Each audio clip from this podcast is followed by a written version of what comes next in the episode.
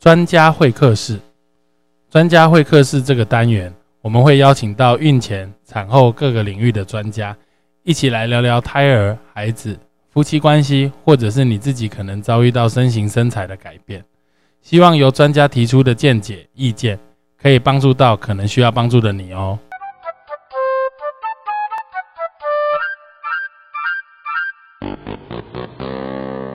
Hello，大家好，欢迎再次回到成武乐运。今天这个专家会客室要为大家请到的是，嚯，非常有名的这个肠胃科、消化内科医师哦，他是林香红医师，我们掌声鼓励。自己拍手，自己拍手。对对对对，哎，那个香红医师，哎，你自我介绍一下，你自我介绍一下。对，大家好，我是林香红医师。那我现在在这个核心民权健康管理诊所就职。那我们诊所是上个月才刚开幕，所以说两个月前的啦，两个月前，两个月前的，对啊，两个月算老店了哈，算老店了，老店了。对，那我是肠胃科医师啊，专长比较是在胃镜、大肠镜，还有一些胰脏的检查，这个样子。胰脏这个大家现在听到都觉得人人闻之色变哈，因为大概每几个月就有一个新闻，比如说大家最最近一个就是八哥啦哈啊，之前富达人往前可能大家最熟知的就是 Apple 的创办人贾博士，这些都是胰脏癌走掉，而且还蛮快的哈。嗯，对，然后还有像那个玉龙集团的这个，他是食道癌，没有，严凯他也是食道，对，严凯他也是食道癌，但是都是属于这种肠胃道的这个癌症。那一般我们常常今天会请向医师来，最主要是要跟大家讲一下，就是我们这个肠胃道的这些疾病哦，其实很多呃，就我们常常都会觉得好像只是啊，呃，胃吃坏东西啊，胃不舒服啊，哦，或者是说呃，这个嘴巴酸酸苦苦的，就说是胃食道逆流。我知道肠胃科的人最讨厌人家说啊，我就胃食道逆流 来看病。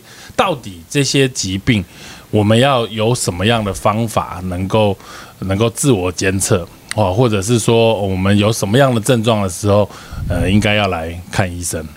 嗯，我觉得几个点呐，像这个胃痛啊、不舒服啊，这个常常大家平常都会遇到，但是有几个警讯，大家可能要特别注意。第一就是说，如果你维持的时间很长，哦，很长的一段时间，痛很久的意思，痛很久，对，嗯，然后吃了药稍微缓解一下，嗯，那过一阵子又开始复发了，嗯。那这个是第一个要小心的，长期这样子下来，长期胃痛、上胃痛，对对对，长期上腹部，大家讲讲到上腹部都会觉得是胃痛、胃痛、胃痛，但是其实上腹部不是只有胃啦，上腹部有胃啊，有食道啊，旁边的胆囊啊，哦，后面的胰脏啊，这些都是常常都是我们上腹部不舒服的时候有可能牵扯到的器官，那因为我们内脏的器官。他的感受不是像我们皮肤这么明显，你左手右手哪边痛就很知道我是左边右边，左右不分的人很多啊。叫他画向左转，一直画向右转。那那他的对，那我们的内脏可能跟他差不多这样子。对，就是我们内脏其实左右有时候分不太清楚哦。对啊，你有时候右边胆囊痛，但是感觉很像胃痛。所以说，嗯，如果持续。反反复复的症状反反复复发生，可能就是一个警讯的，嗯，一个警讯，嗯。那再来就是，如果会影响到你的食欲，哦，发觉你吃完东西就很容易饱，嗯，很容易胀，食量开始慢慢的减少，嗯。那甚至到最更让更严重了，有的人当然是体重开始下降，下降，这个大家就知道了，但是那个都比较严重的，嗯。所以我想时间呐，哈，食欲啦。哦，那这些或者是晚上连晚上半夜睡觉的时候，哦，都会痛到醒过来。嗯，那这个都是一些比较危险的警讯。对，所以其实通常有这些警讯出现的时候，其实都算是疾病蛮严重的状况了哦。嗯，也不一定啦，看是器官呐。对啊，当然如果有的人，但是有的人生活压力比较大，嗯，哦，那失眠呐，或者是最近常吃一些止痛药啊，或者是像现代人三餐不正常啊，嗯，那。有时候早餐也不吃，晚上回去又吃宵夜啊，就你啊，还好我是钢铁胃，对。对，所以这些也都会容易引起我们的这个内脏神经容易敏感，所以有些人也会痛得很厉害，这个样子。OK，其实我们十大癌症里面哈，其实有五个是跟这个所谓消化系统有关系的，没错，请作答，请作答。好，第二肝嘛。肝癌是第二名哦，肝癌一直都是第二名，啊，第一名是什么？第一名永远是大肠癌啦。天哪，那那那那就第一名是个大肠癌啦。对，第一名是大肠癌。哦，哦，嗯，我。呃，你看回去复习一下，没有那个发生，那那有分死亡率跟发生率哦啊，也有分死亡率跟发生率。但是跟我们肠胃道有相关的嗯，大肠嘛，大肠。哦大肠第一个最多的，嗯。再来肝，肝。肝也是很多，嗯。再来胃，胃最近有在下降了啦，嗯。哦，胃癌，再来其实胰脏癌一直往上升，嗯。哦，再来第五就是食道癌，食道癌。哦就是所以来看我们肠胃科检查其实很划算，嗯，十个食道癌症五个都可以都可以检查得到，对啊，而且其实我们我们其实在大家听现在都闻癌色变，但其实有一些癌症，其实事实上它可以几乎与与癌共存。比如说像乳癌的这个所谓五年或十年的存活率，其实事实上都蛮高的。还有肺癌，如果早期诊断来说，其实事实上现在有蛮多标靶类的治疗的药物。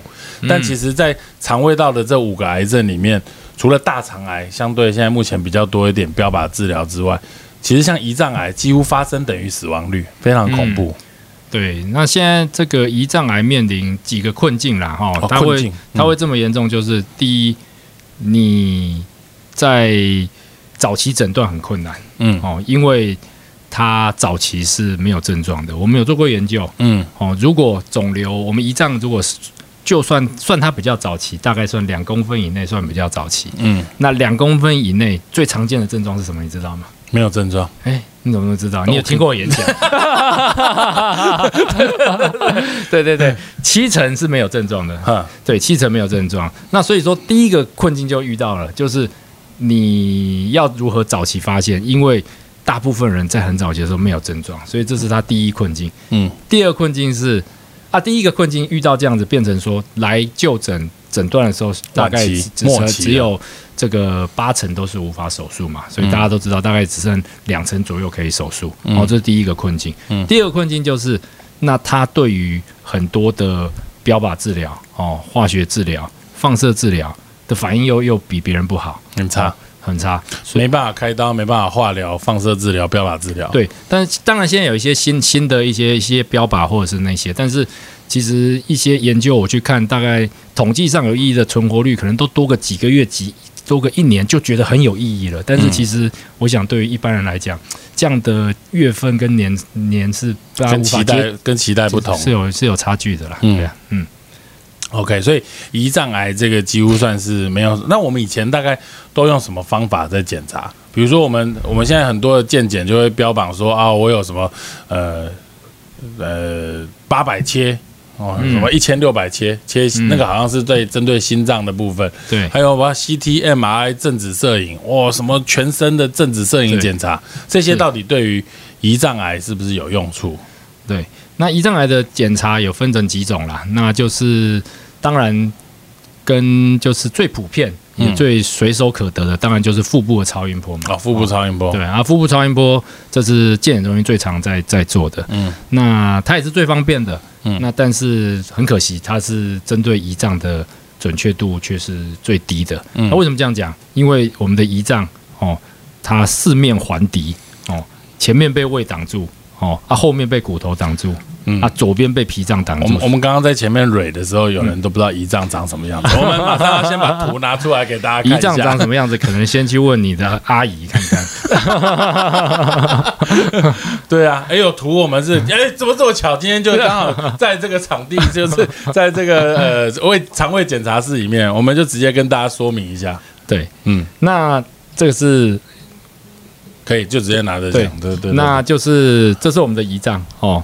那胰脏大概在我们的身体的这个中间偏左边一点的地方，突剑突摸到剑剑突的话，对，摸到剑突后面对不对？往下一点的地方，对，然后往你的左手边，大概它条状，它长得有点像蝌蝌蚪。啦，有点像蝌蚪嗯。哦，头大我觉得比较像海胆。海海胆，你你吃这么大的海胆，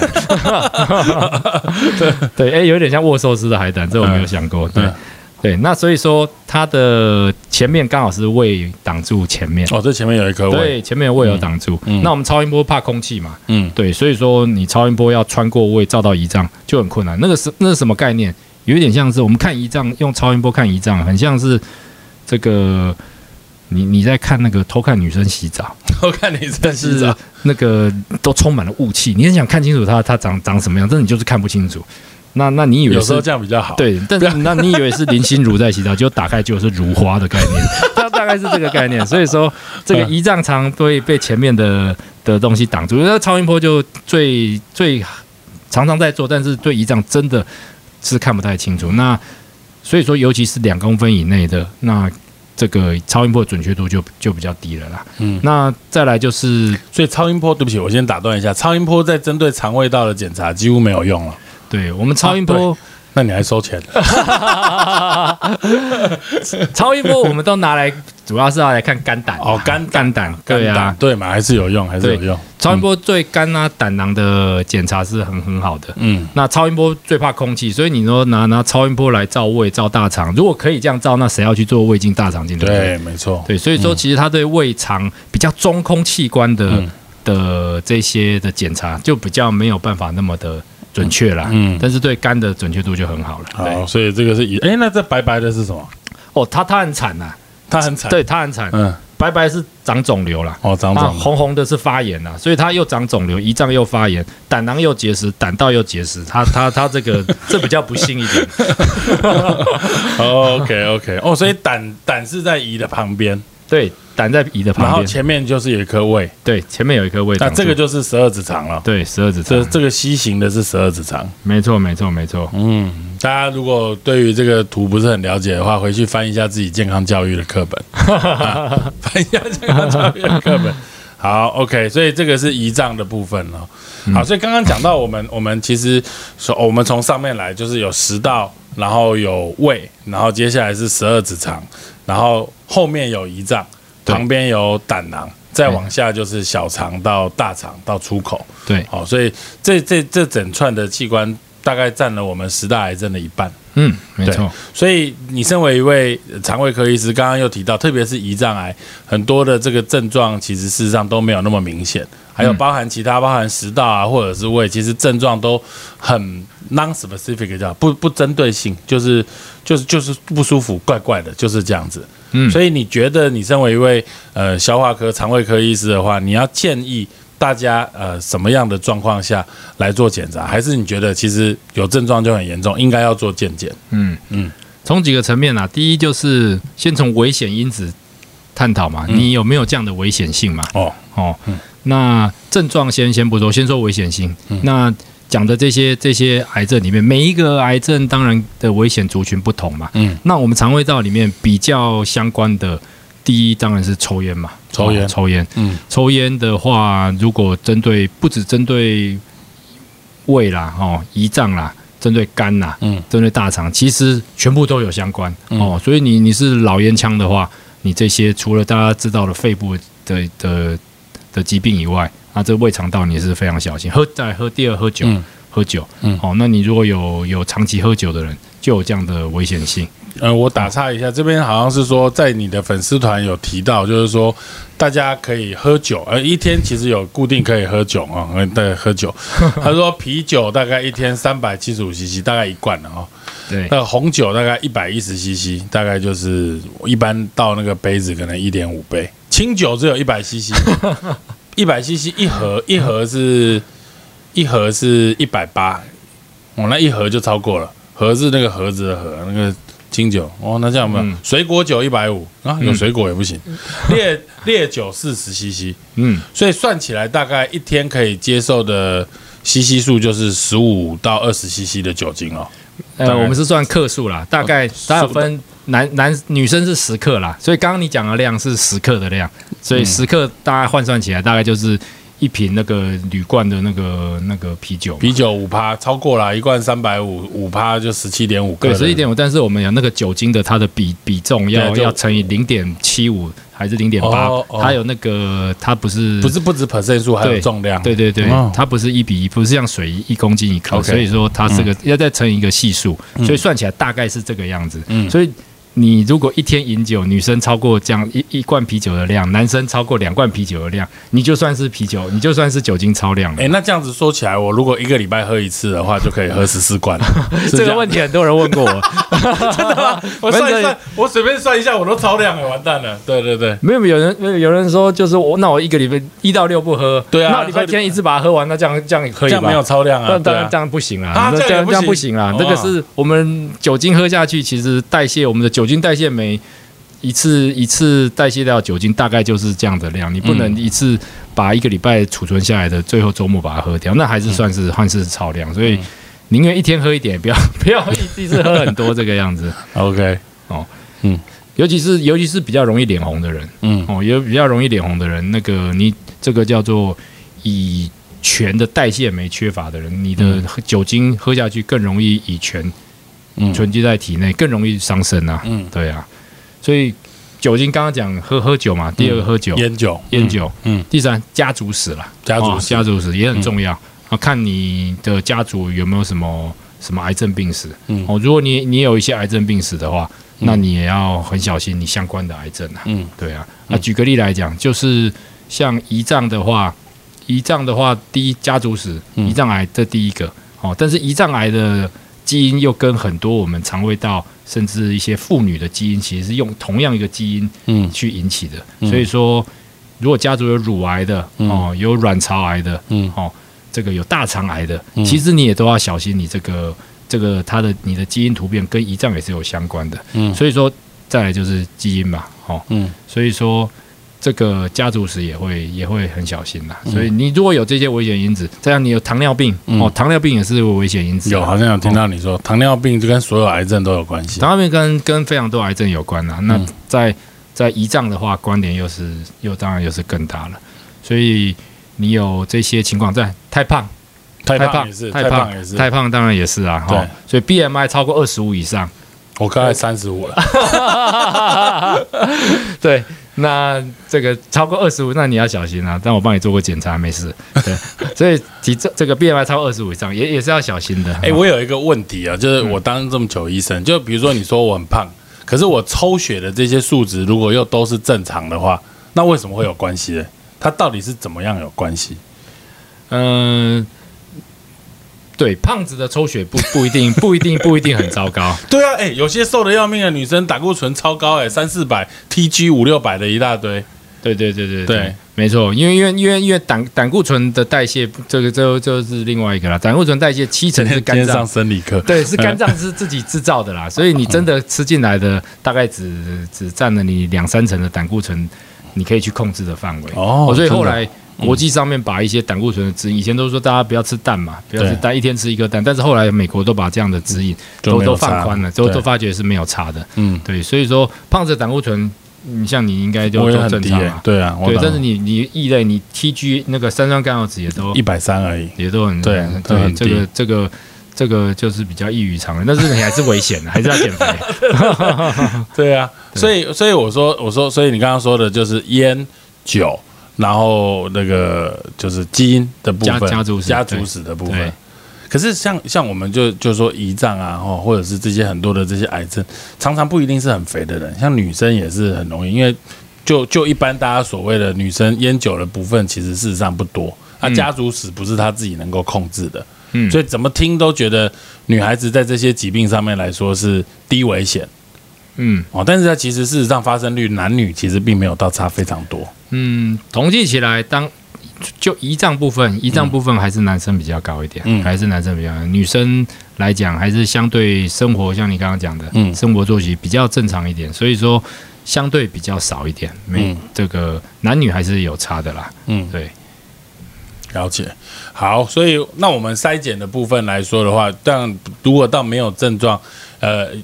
也有症状的检查通常都比较晚，所以如果没有症状的时候，是要用健检的方法来做检查。你有没有对于不同的年龄有什么样的建议？好，比如说大家听完这一集很恐惧啊，每个人都想要来做检查，到底几岁的人应该开始做检查？然后它的频率大概应该怎么样？好，或者是你超过几岁就强烈建议你一定要做检查。嗯，那就是看。这个问题比较比较广一点呐、那你健检又又分成这么全全身这么多多器官，它每个器官其实国家当然建议的东西嗯。不一样。最最基本呐、哈、国国家能够提供的提供的当然是嗯。五十岁左右，五十岁才开始请你验验粪便嘛。如果大肠的方面就请你验粪便，嗯，好、那那女生的话就是乳房的这个摄影嘛，嗯。哦，还有那个子宫颈抹片嘛，嗯，那但是我我是指肠胃的这一块，对我们今天讲的是肠胃。对肠胃这一块的话，比如说你最建议的嗯胃镜、大肠镜，或者是所谓胰脏超音波，大概从几岁开始应该要做？对，几岁的时候要增加它的频率？嗯如果我一般我们这些疾病的好发，我们看那个发生率的年龄，大概从五十岁左右嗯就会开始，这些疾病的发生率就开始很明显的上升了。很明显哦对，但是这些疾病一越来越有年轻化的趋势，嗯年轻化的趋势，所以如果你有相关症状又有家族史的话，我们是建议可以提早，嗯提早提早个五年到十年，就是比你家里生病的那个人再提早个十年左右来来检查。嗯所以说如果没有什么特别危险因子都没有的话，可能可以考虑四五十岁开始，那四十岁开始对，四十岁开始做检查。那如果家族有问题，像我们这边有很多三十几岁的的的人，他们家族有问题，或者是或者是有相关症状，他也来来做检查，我们也是会有发现一些意外的发现。哦，所以我结我结论一下归纳，就是这些疾病好发在五十岁以上。嗯，所以呃，原则上如果希望在发生之前就能够做检查，我们可以把这个检查的年龄拉到四十到四十五岁。嗯，但家里如果有人发生这个呃相关疾病的癌症，那你就要比它发生的时间要再更早个五到十年，所以有可能甚至三十三十五岁就要有这样子的健康意识。嗯，没错的。OK，好，所以其实其实健检的这个方法，我们以前都没有在推广哦，我应该其实说有在推广，但是其实很少人把健检当成自己一个生日礼物。像其实我们之前也有问到一些不孕症，现在现在台湾的人生育年龄越来越晚，所以女生呃现在如果要做所谓试管婴儿，可能在台湾的法律规定还是要结婚的夫妻才能够做检查，但是不是每个人三十岁、三十五岁之前就一定结婚，所以有在推广，这是三十或三十二岁、三三十三岁左右，如果你还没有对象，那一年送给自己最好的生日礼物，事实上是冻卵，哦，就是把自己的卵冻起来。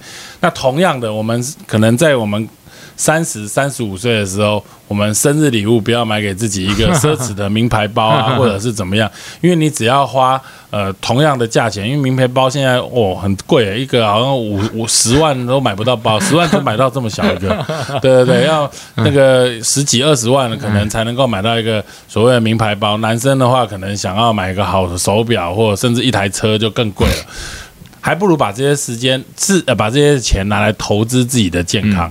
一般来说，如果以一个比较好的所谓的肠胃的健检或者是胰脏的健检来说，大概的花费会需要多少钱？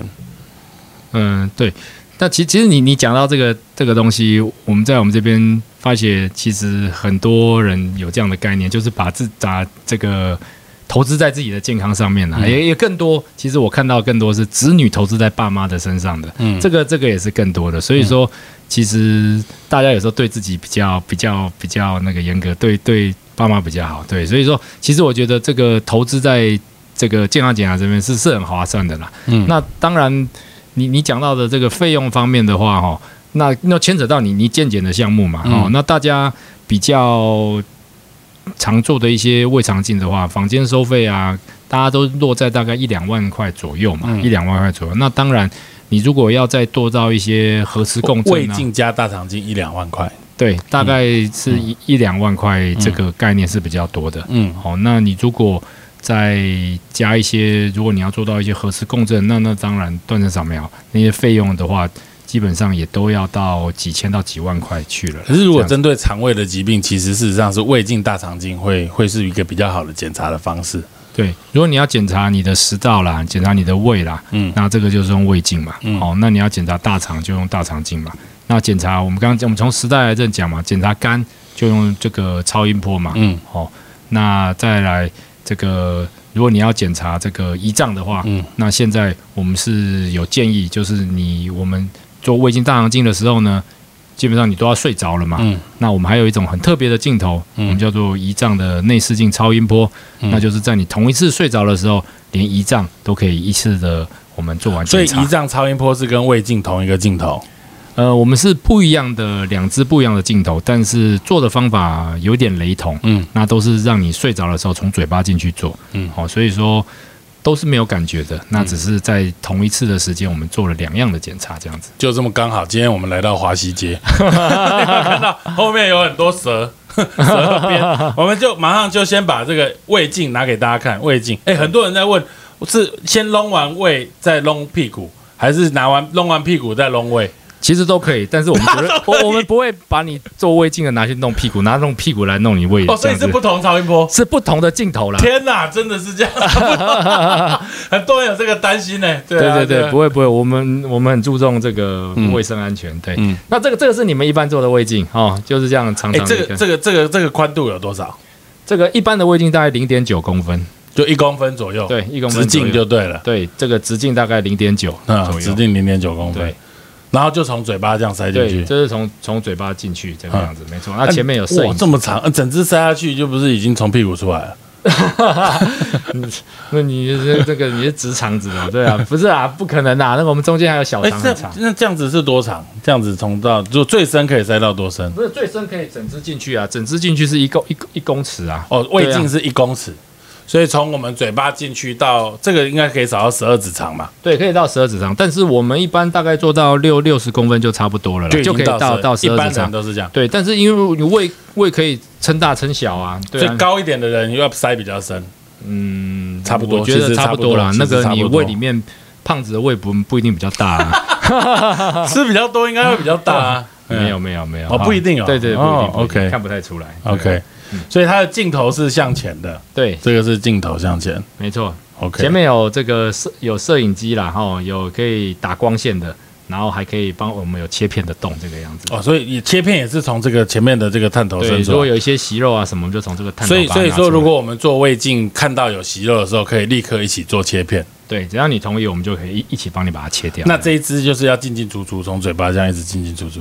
呃，就进去一次就好了，进去一次，然后你的小息肉，我们可以从它这个胃镜中间有个洞，我们可以哦哦，所以再通一个进去，一根管子像一个对夹子进去，把它夹了，然后从这样拉出来。没错没错。那如果卡在这个镜子里面怎么办？不会了，就掉啦，就掉没有。太太太大的息肉，当然你要从没有办法从这边，所以小的息肉，我们大概一公分以内的息肉，我们就可以从这个洞把它拿出来。但是一般人的息肉，九成以上的人的息肉都小于一公分左右，嗯所以我们都可以从这个洞把这个息肉拿出来。哦，就这样就等于从这样子，从从这样子从上面夹出来。没错没错没错。哇，所以你不用一直嘴巴一直这个管子不会一直进进出出你的嘴巴。OK OK，对啊，哦，那如果那你刚刚说的这个胰脏超音波呢？内视镜胰脏超音波，来，刚好这边就有一只。哇，大只了，对哇，这只出很多哎，这个直径有多少？对，这个大概一点四公分，这是这比较不止吧？这哪有不止没有一点真的，这我们测量过，这个嗯最粗的地方就是一点四公分。一点四公分？对对对对。哦，那当然比比胃镜要粗一点点。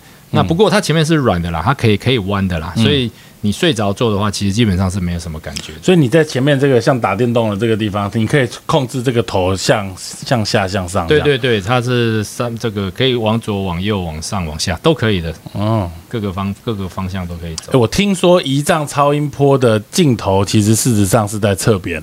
没错没错，所以这个这个操作起来会比较复杂一点啊，就是它的前面的头变成一个微镜的头变成一个超音波，嗯哦，那它的镜头是斜的斜的，有点像你你你走路，嗯你走往前走。头头看左边，那叫你要往前走走。所以所以它没有镜头，它就是一个超音波的探头它，有镜头啊，它有内视镜的镜头，它也有摄影机在旁边，但是都是侧面。对，都是都往侧面。哦，所以仪仗超音波这么少人会做，这么高难度，是因为它的镜头不是往前看，是往侧边看。对，往侧边看，所以这那你怎这我们么知道你弄到哪里？没有，所以你所以这个这个有规定啊，所以学会有规定啊，嗯对啊，所以说你基本上一定要胃镜要做的很熟悉、嗯哦，至少要一千例以上，嗯那至少两三年以上，你才可以有这个这个操作这个胰脏内视镜超音波的这个能力跟资格这个样子。哦所以胰脏内视镜超音波有一种证书，还是有一呃，个专目前是没有特别证书，就是我们有这个学会啦，学会学会学会会颁发一个合格的资格，就对。呃，应该也不算这个样。目前目前还真的还没有这样的证书出来，哦但是真的要符合有这样子做资格的话，以欧洲的规定，嗯其实要做要做到五百支以上的这个内视镜超音波，嗯才算是一个比较合格的医师，这个样子。那那我我去健检，他跟我说他有做一张超音波，我怎么知道他合不合格？嗯打电话来核心问一下这个人合不合？对，现这个目前好像真的好像没有这样的的机制去去去评断它。嗯，但是因为但其实说实在，这个东西目前非常非常的少少健康检查中心在做了，嗯。这个样子，因为会会这样的东西人不那为什么这这个癌胰脏癌这么恐怖？那为什么这么少人在做？我想没有在有有人在做，也有做很多其他的检查啦，嗯。其他的检查，当然当然坊间就是用抽血嘛，嗯，可是那没那么准啊。对啊，对啊。抽 CA 一九九啦，不然就是做核磁共振嘛，嗯核磁共振。可是共振看到至少都要一两公分以上，甚至更大了，你就不能开刀了。对对对，嗯所以说变成我我认为这是一个新的趋势跟跟观念啦，嗯就是以前都是用一些抽血或影像学，但是发现这些影像学的检查也都要大到两公分以上，它的准确度才会开始慢慢上升。嗯，那但是像这个胰脏的内视镜超音波，它在两公分以内，嗯它的甚至小到零点五公分，我们都有机会去侦测得到。这个等于是贴着做，你可不可以用这个图跟这个镜子跟我们说明一下要怎么样看？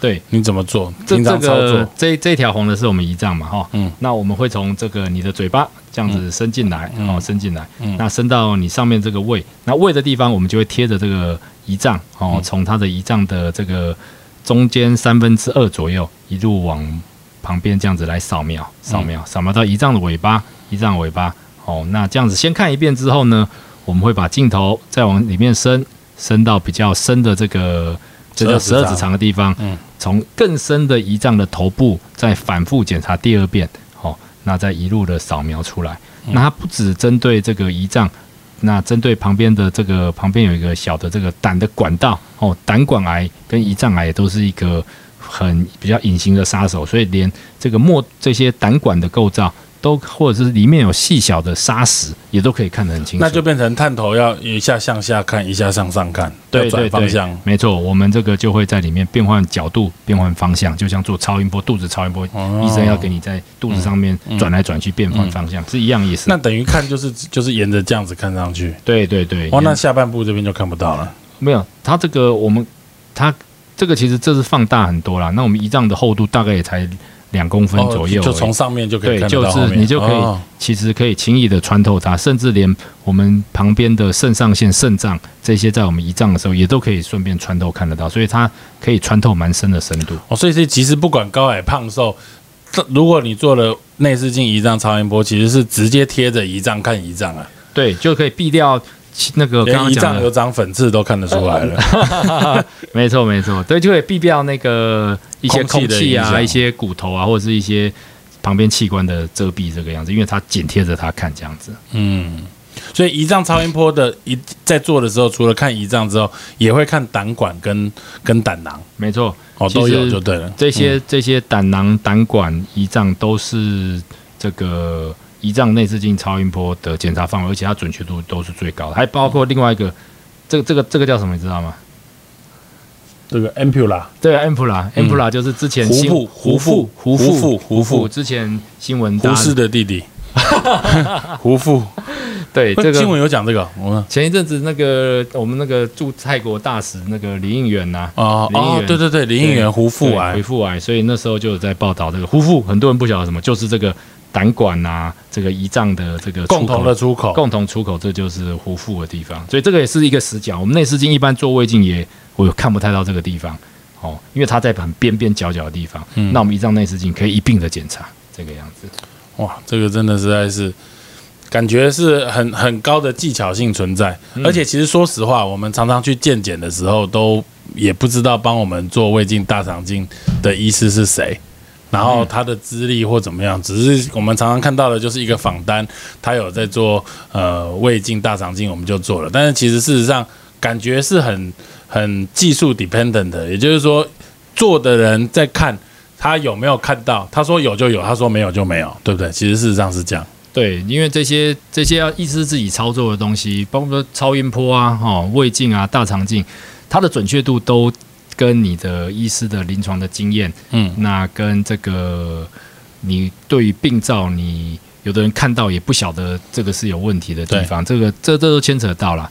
那所以说，像像做大肠镜，我我们那个那其实学会都要考试的，嗯，就是因为我们平均这个平均四个人，大概会有一个人会有一个大肠的一个息肉。腺瘤息肉。息肉。对，所以说医师的这个大肠息肉正确率几乎都要在百分之二十五左右，你大概四个有有一个就要侦测到息肉，那你如果有的医师这个低于这样的侦测度，那你当然这个筛检大肠癌的的这个它的成效就会下降。这个这跟我们产科做超音波其实很像，嗯。因为我们有一个以前前辈医师说，就是你会诊断的胎儿疾病是你会诊断的胎儿疾病，哦，对，没就是，你你如果不会诊断这个病，你看到也不知道他是有病。没错，那我相信这个在在这个这其实基本上一样，因为是在操作超音波或者是这种镜头，都是你看的东西。对啊，一个是技术，一个是不能做太快了。对啊，对当然慢慢慢慢做也是也是一个对，所以很多那这样像这样子一套，就胃镜、大肠镜加上胰脏超音波做下来，大概会需要花多久的时间？我们平均这个胃镜、大肠镜大概是半个小时左右。哦胃镜加大肠镜对，大概半个小时左右。那胰脏超音波，我们大约是十到十五分钟可以完成，所以做下来大概是四十到四十五分钟。四十到四十五分钟左右有人有人醒着做全部吗？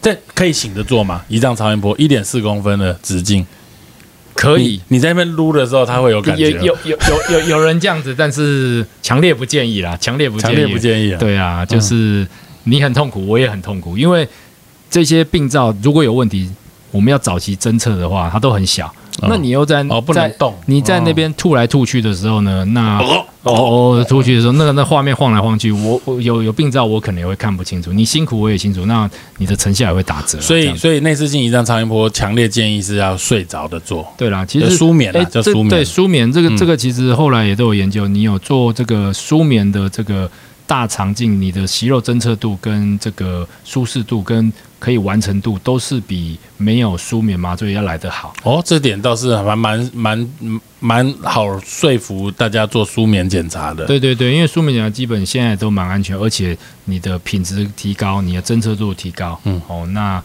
这个大家都大家都会得到一个比较好完整的检查啦。这样啊，那刚刚还有提到，就是说我们应该建议要多久做一次？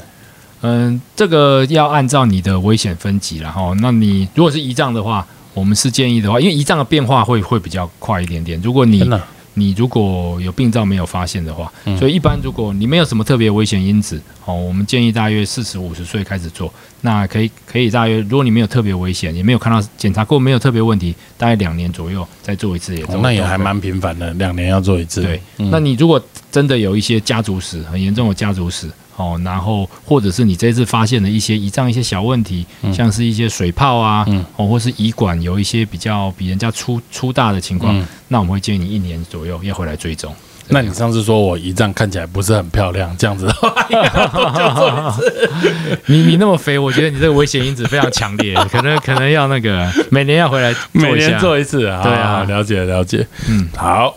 那不过我们刚刚哈就提到，就是说我们做食道啊，做胃啊，再做胰脏啊，然后往前有这个所谓的胆囊、胆管，其实都是属于胃镜的部分，跟胰脏超音波。对那往后我从下面往上的就是直肠哈、大肠对，这样子，那中间还有一段小肠，没错。那这个没有镜头可以弄进去小肠。对，小小肠也真的是一个第二个神秘地带啦，就是它离离我们嘴巴也很远嘛，嗯它离屁股也很远嘛，对，嗯。所以说小肠检查有一些方法啦，好像很少听到小肠会生病哎、是不是？呃，对，那是像我我也很少听到你们妇产科会发生什么事情，这是因为就是都会在我们的专科医师这边啦。哦，对，其实小肠的疾病也在慢慢的上升中，小肠是我们吃的那种粉肠，是不是？粉肠粉肠粉就是小肠肠。粉肠是小肠，粉肠是小肠，对。嗯，那所以说这个小肠也会啊，如果小肠会有一些比较常见，当然是一些小肠溃疡啊，嗯。哦，小肠溃疡，那小肠也会有一些的淋巴淋巴瘤，哦，嗯也是一些小肠容易的的疾病，嗯或是小肠的腺癌，也都是最近近年来有在上升的一个天哪，小肠腺癌，那这要怎么断？你根本看都看不到，怎么诊断？对，所以说小肠大部分我们说建议怎么样人来检查小肠？嗯，你如果长期腹部不适，嗯哦，那你又常常做胃镜、大肠镜都检查不出来，嗯，哦，那你要小心你小肠有问题。再来，吃很多不会胖的嘞，吃很多不会胖，这是体质好，不一定生病。所以吃很多不会胖不是一种病，对不对？对对对，你哦去你可以去检查一下，但不一定是一种病了，人跟甲状腺有问题。对，嗯那再来就是说贫血哦，你如果说有 莫名的莫贫血名莫名的贫血，嗯那可能都大家都一直叫你补补铁剂，补嗯吃铁剂，那你也不晓得为什么要一一不吃你就贫血，那你这时候就要小心，是不是有哪些地方在慢性的慢慢的失血？嗯所以你如果常常会头晕啊，会容易喘啊，哦，嗯又有腹部不适的症状，嗯，那可能你的小肠如果有贫血的话，你就要很小心。哦这听起来这些症状跟根本不会想到说是小肠的问题。对，其实其实不是民众没有想到啦，其实连我们医生自己，这个我们也有认识的医生有有罹患小肠疾病人，他被诊断的时候也都是很晚期的，因为自己也都会忽略掉了。嗯对，嗯像我们有一个同，我们有一个同事，是他也是，就是他先喘，先一直咳嗽啦，一直咳咳嗽，肠胃科会想什么？胃食道逆对流，。他就他觉得他觉得他是胃食道逆流，这你讲的这是肠胃科医师，呃，他他不是肠胃科医，但是他是我们的医，可以说是医学生呐、啊医学生。对，嗯那他觉得他自己是胃食道逆流，嗯他就开始吃吃胃食道逆流的药。对，所以说这个，然后然后后来没有好啊，那就开始从从从咳嗽变成会喘，然后后来才发现是贫血很严重，嗯啊，贫血很严重之后，才间接的去找到是小肠的问题，这个样子。天哪，那那那一般人要怎么检查？就是比如说真的有这些症状的，他们来你来来看肠胃科的话，你们会怎么帮他做检查？对，所以你如果胃镜、大肠镜都做过了啊，但是还是有一些症状，我们有另外一种这个小肠的胶囊的摄影机，哦小肠胶囊摄影机，对，一个种胶囊的内视镜。嗯那胶囊内视镜就是它像颗鱼油一样的大小，嗯那就是也不用麻醉，嗯直接吞下去，它可以帮你全场的录影这个样子。现场该不会就有这个镜头吧？嗯，刚好我这里有一个。对，好，好，对对对对对，它会发光吗？不然它怎么摄影机？它会？会会会，它里面会会发光，它会在你的肠子里面一直不断的旋转，那你的方向怎么管？它会它每秒钟嗯，它按照你这个肠道蠕动的速度，它会每秒钟拍二到六六张照片，每秒钟对，二到六每每一，秒钟，所以你这样子，它整个电力可以嗯，维持拍一下，可以维持八个小时，八个小时。大约八个小时左右，所以会拍出大概五万多张的照片，变成一一一一系列有点像缩时摄影这个样子。意思是说，我们吃进去的东西到排出来只要八小时。呃，对，从没有，就是大概从你吃进去，从胃到小肠，大概最长的大概两个小时，那两个小时，对个小时。那中间大概再过个五六个小时就掉到大肠。那所以说、这个东西我们主要是摄影小肠，所以大约它的电力就是维持八个小时就可以全这个小肠都可以摄影得到这个样子。天哪，哎，这蛮大颗的哎，这其实蛮难吞的哦。嗯、对，如这果你你个直径有多少？这个直径大概一公分左右，一公分左右那其实还好啦，大部分你不要有特别这个吞咽困难的人都还可以吞。但你真的如果你不愿意吞，觉得吞不下去，我们可以在你睡着的时候塞进去帮你把它放到你的胃里面去。那这个要可以配水吗？这可以配水啊，可以配水，就用配水这样直对，配接吞下去。水吞下去，没错，然后那上上厕所会上出来，对，它会上出来。要还你吗？嗯，不用，所以没有那么残忍，不会叫你去你的 去捞出来。去捞出来。那我们身上会背一个像是那个手机一样的一个配备啦，那它嗯会无线传输到你那个设备哦，上面。所以它是有蓝牙功能的，对对对对，那、它你可以及时看得到影像吗？其实是可以，其实是可以，对，真的还是假的？你可以及时看得到，但是我们不会教不会教你怎么及时看，因为你一直按它，它会没电。哦，所以它它会发光嘛？因为你要要要照的话会没错，它当然会发光。天哪，好酷哦！没错，所以这是检查小肠最最最最新的方法，这样子。嗯，好，感觉很酷的东西。嗯，啊，太难了，感觉好像全身都是病。哎，那可是，那你对于就是说，我们、嗯我们台湾哈，这前一阵子有一阵子报道，就是说，我们一年哈，其实事实上吃了有二十亿颗的这个胃药。对算起来，我们假设两千万人二十一颗，一人一一年要吃一百颗的胃药。嗯，在我们这么喜欢吃胃药的状况下，是不是我们会把很多的疾病忽略？嗯，确实是有可能造成你的这个疾病你本来可以提早诊断，被被你自己延延误了啦。嗯那所以其实一直吃胃药，其实不是我们一直提倡的啦，因为胃药现在不止新闻啊，民众大家其实越来越有警讯的啦。哈、嗯胃药里面有很多的一些这些金属的物质哦。嗯那常一吃胃药也的也报道跟一些这个一些这个腹泻啊，嗯哦，一些骨质疏松啊，嗯这些都都有都有相关性。所以说，其实我们是建议胃药不要自己乱吃啦，嗯就是你要来做检查，那看到底你有没有这样的必要哦嗯。如果你这样的必要的时候，有这样的疾病的时候，我们就是在一定的时间内把这个疗程做完之后，就不要自己一直长期没事一直吃胃药，因为常常一直吃胃药也跟报道跟一些息肉也都是有相关性的。吃胃药会长息肉，比较容易会长息肉。之前之之前有报道，就是吃太多胃药也容易胃里面要长息肉这个样子。OK，对好，所以嗯，听起来来说，就是只要有这些不舒服，你短暂服用这些药物，如果没有改善的话，还是要求助肠胃专科医师的来检查。嗯，是的，OK，那最后我想要问一下，因为我们主要的观众朋友、听众朋友其实还是孕妇啦哈。因为孕妇来说的话，其实因为怀孕荷尔蒙的影响，其实很多孕妇很容易会便秘，容易会这个。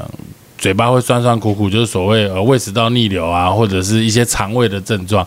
你有没有什么好的建议？如果不是用药物方面来说，怎么样缓解这些肠胃不适或者是便秘、上厕所上不出来的症状？对，妈妈们都很辛苦啦，因为这个问题常常常这个妈妈们都会来找我们。对我觉得最主要的话，还是从大家的生活作息嗯做起嘛。哦，嗯那最常见的一当然就是胃食道逆流最多啦，嗯胃食道逆流最多，但是这个饮食上就要很注意了啦。哦，嗯你吃东西的习惯自己可能就不能像还没怀孕前这样子。嗯哦，就是你一定要细嚼慢咽，嗯一定要细嚼慢咽，不能一次吃太快。我们这个细嚼慢咽也可以帮助我们消化液的这个一个分泌，哦，这都有帮助。嗯在你吃完吃的时间不能太晚吃，嗯睡觉前两三个小时嗯就尽量连一些水果就不要再吃了。嗯哦，那再来就是不要这个吃饱就去躺着这一些的。那一些容易引起胃不舒服或容易胃食道逆流的东西，哦，嗯。像是一些太甜的东西，嗯。哦，咖啡因的东西，嗯，薄荷类的东西，薄荷哦对，嗯薄荷类的东西，太辣的、油炸的东西，嗯。这些都会造成我们这个食道这边有个喷门，嗯。会容易松弛嘛，嗯。容易松弛，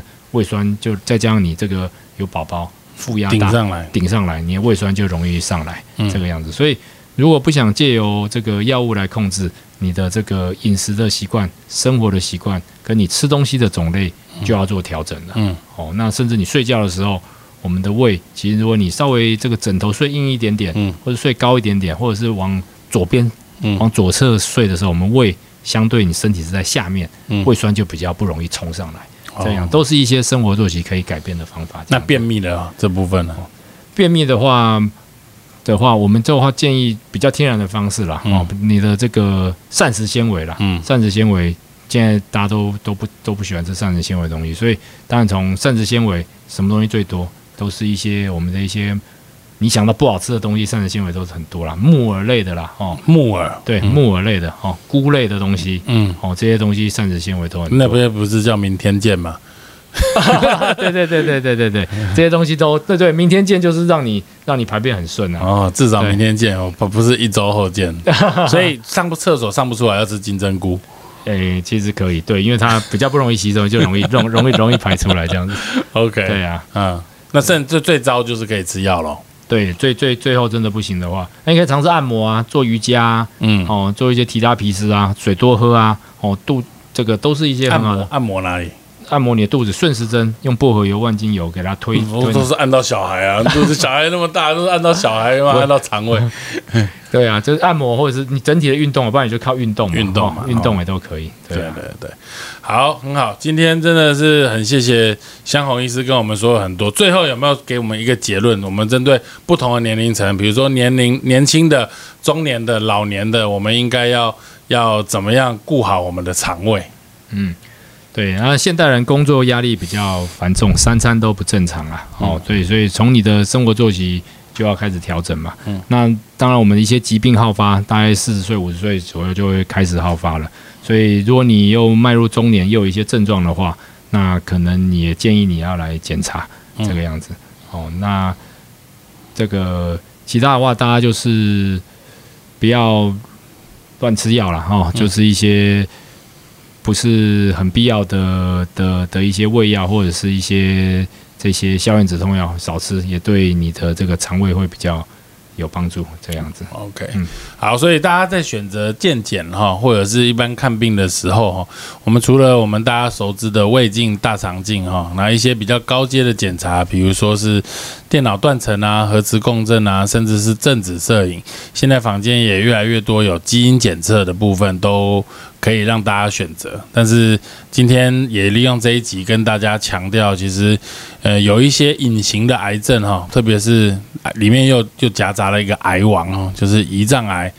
胆管癌、腹壶腹癌哈，这些其实事实上都不是很好做诊检查的这些癌症，可以透过内视镜、胰脏超音波来达到这个检查筛检的目的，甚至它的筛检率比这个所谓我们的高阶影像检查要来得更高啊，特别是 CTMI 也都看不太到这个东西，所以这个其实事实上是一个蛮重要的资讯哈，一段时间我们就会被 remind 一次这个疾病的存在哈，而且它的发生率几乎等于死亡。率哦，这个是蛮恐怖的一件事情哦，所以记得对自己，还有对自己的家人，对自己的爸妈要好一些哈。如果呃哪一年的生日哈，你有想到这个健康检查，其实事实上是可以当成一个很好的生日礼物。我想这一集我们的目的就达到了。